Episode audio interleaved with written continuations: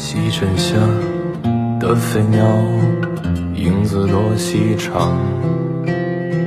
夜宿在某山口，雾气湿衣裳。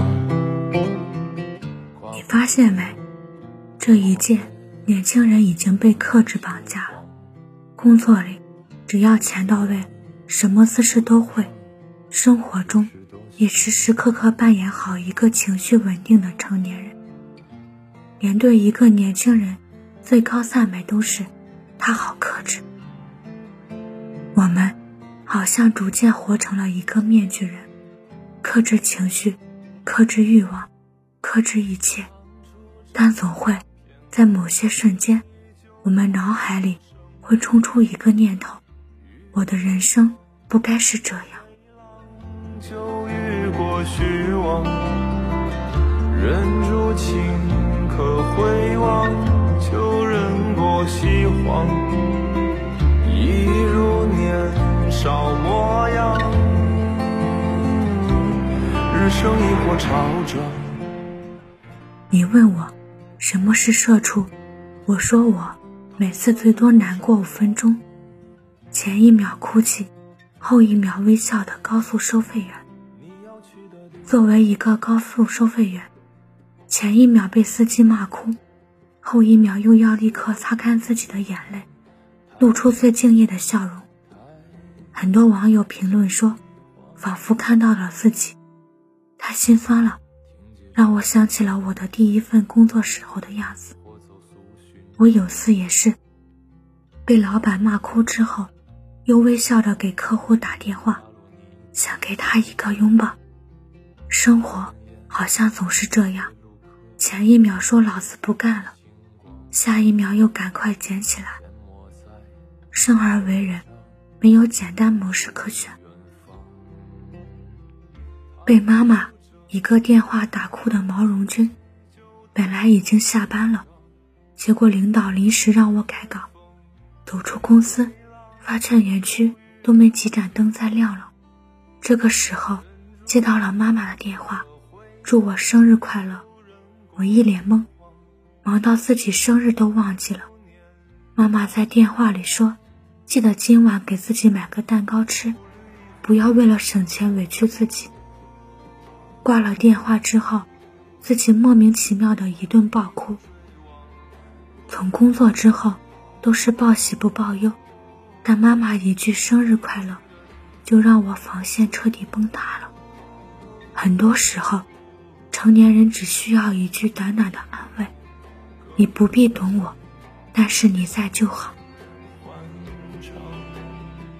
被天台治愈的小鱼，都说天台知道城市所有的秘密。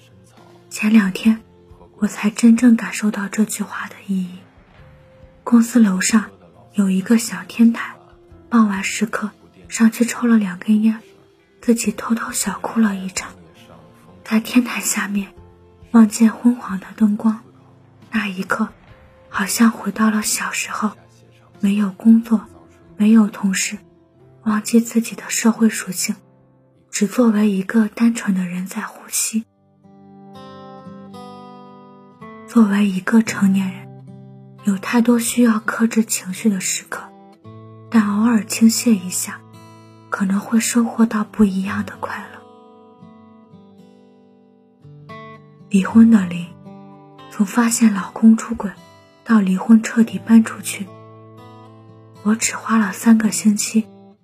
听到这个消息，很多人问我：“你现在没工作，还要带个孩子，能行吗？”可相比长久的忍受对方出轨带来的情绪折磨，我宁愿承受短暂的痛苦。疫情期间，在火车站。为病人做人工呼吸的医生，在火车站遇到一名男子突然倒地，我正好路过，查看了情况之后，立刻对他进行了人工呼吸抢救，最终冲够了幺二零到来，把他送到了医院。采访时，记者问我，疫情期间怎么还敢摘下口罩为人做人工呼吸？其实我当时真没多想。是医生，都会这样做吧。武汉封城期间的外卖小哥，你现在送这个害怕吗？怕，谁不怕？这玩命呢。那要是送医院，你去吗？医生的话，我就去。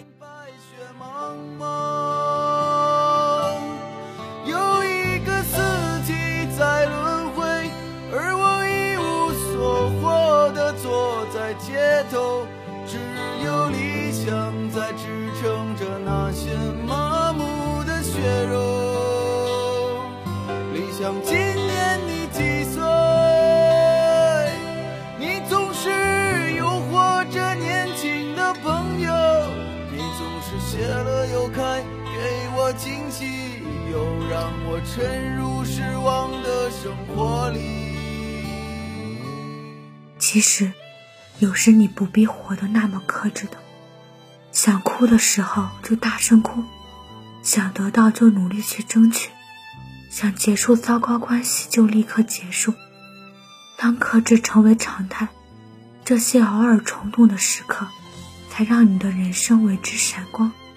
生活中，我们建议你可以偶尔冲动，而饭后，我希望你一定要次次冲动。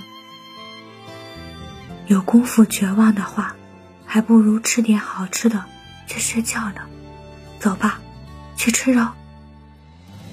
嗨，这里是他与夏天，在这里和您说一声晚安，明天见。望着霓虹的北京，我的理想。把我丢在这个拥挤的人潮，车窗外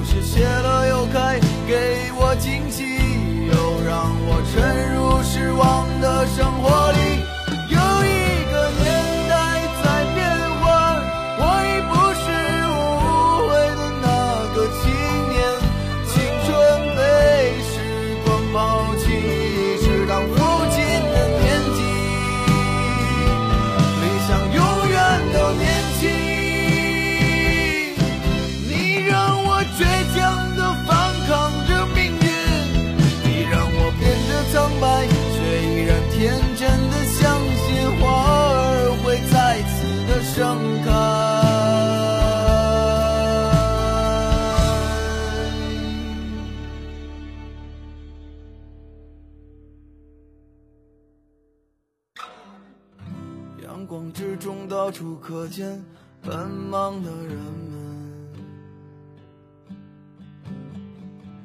被拥挤着被一晃而飞的光阴。